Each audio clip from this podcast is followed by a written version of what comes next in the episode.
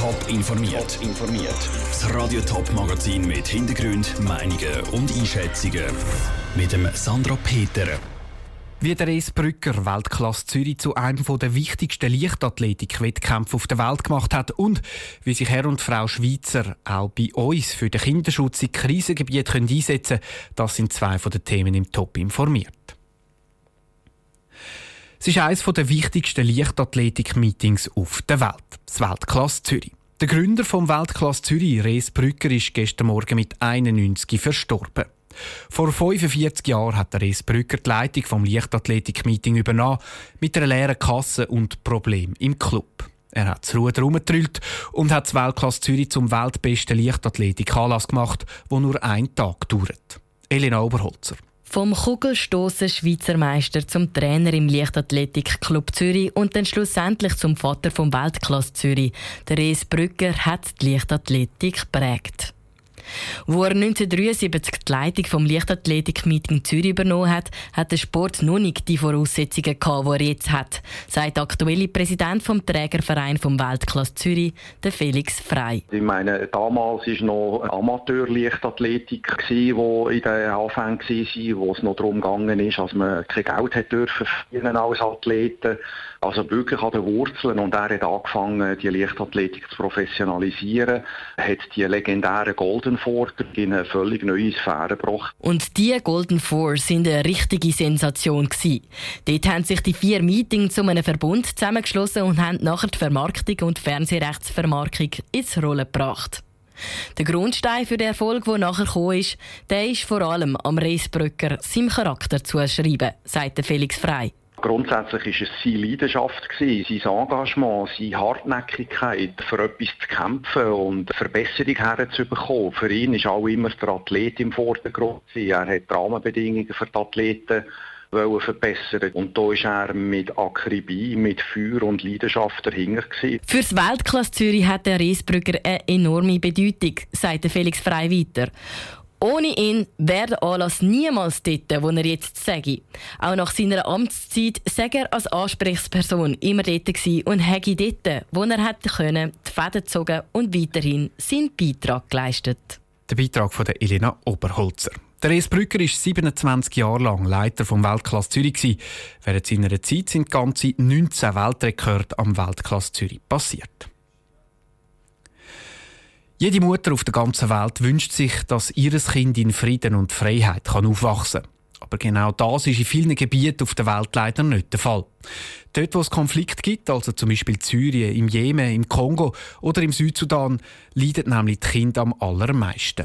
Ein Bericht vom UNO-Kinderhilfswerk UNICEF zeigt jetzt, auch im Jahr 2018 sind die Kinder in Krisengebieten wieder viel zu wenig geschützt worden.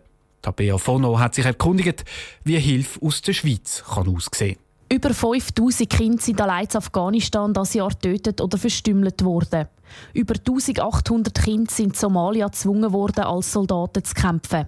Es sind schockierende Zahlen, die UNICEF zum Kinderschutz veröffentlicht hat. In Kriegsgebieten wie im Jemen oder Syrien werden Schulen bombardiert und Kinder vertrieben, verstümmelt oder vergewaltigt. Das Leid, das sie erleben müssen, ist unvorstellbar.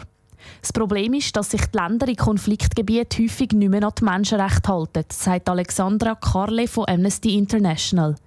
Direkt helfen ist schwierig, aber was sicherlich jeder Bürger machen kann in seinem Land, darauf drängen, dass die eigene Regierung sich auf internationaler Ebene dafür einsetzt, dass die Konfliktparteien sich wieder an internationales Recht halten und dass Kinder und Familien möglichst aus Konflikten rausgehalten werden und dass die eigene Regierung sich auf internationalem Parkett dafür stark macht. Das ist natürlich ein großer politischer Prozess und zum den ins Rollen bringen müssen die Leute vielleicht auch mal ein bisschen unangenehm werden. Man kann an Abgeordnete schreiben, man kann demonstrieren gehen, man kann Zeitungsartikel verfassen, man kann sich öffentlich Gehör verschaffen über soziale Medien. Aber es gibt auch Möglichkeiten zum indirekt helfen, sagt Peter Ganter vom St. Galler Hilfswerk MIVA. Indirekt können wir einiges bewirken, zum Beispiel indem wir bewusster einkaufen. Wir als Konsumenten sind gefragt. Thema sind Handys, zum Beispiel viel Rohstoffe für Handys kommen aus Konfliktgebieten.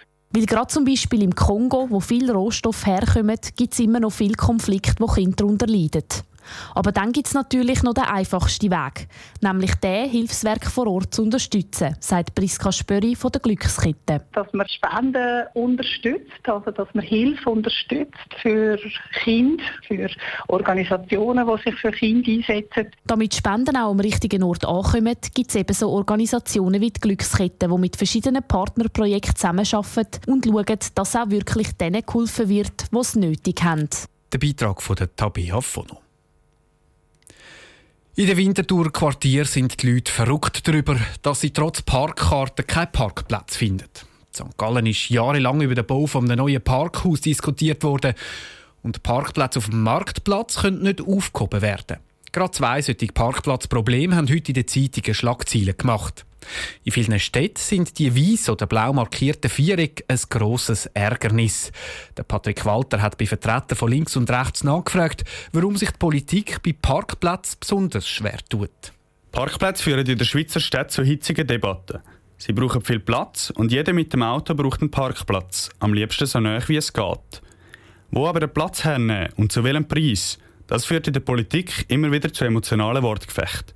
Für Daniel Oswald, Fraktionspräsident der SVP im Winterthurer Gemeinderat, sind Parkplätze nämlich mehr als nur ein Flecken Asphalt. Parkplätze, meine, der Autoverkehr, motorisierter Verkehr, Mobilität ist eine tragende Säule für unsere Gesellschaft, für unser gesellschaftlichen und wirtschaftlichen Zusammenleben.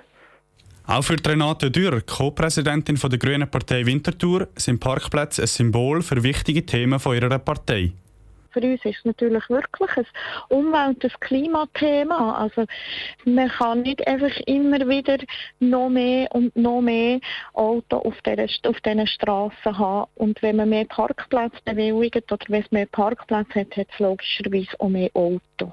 Links und rechts werfen sich gegenseitig vor, eine ideologische Diskussion über Parkplätze zu führen. Die Fronten sind also verhärtet. Beide sehen Parkplätze als Symbol für politische Themen, die grösser und wichtiger sind als der Flecken Boden, wo so einen Parkplatz braucht. Der Beitrag von Patrick Walter. Der Ärger der Winterthur Quartierbewohner auf Parkplatzsuche wird nach Weile weitergehen. Zwar wird die Vergabepraxis der Parkkarten überprüft, wenn genau dass es aber so weit ist, ist laut dem Landbot noch unklar.